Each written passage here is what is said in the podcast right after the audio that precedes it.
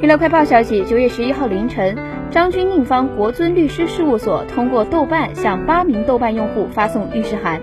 要求其删除含有诽谤和不实信息的内容，并向张钧宁道歉。其律师表示，许多不实言论引发了众多不明真相的网友们对委托人的误解及负面评价。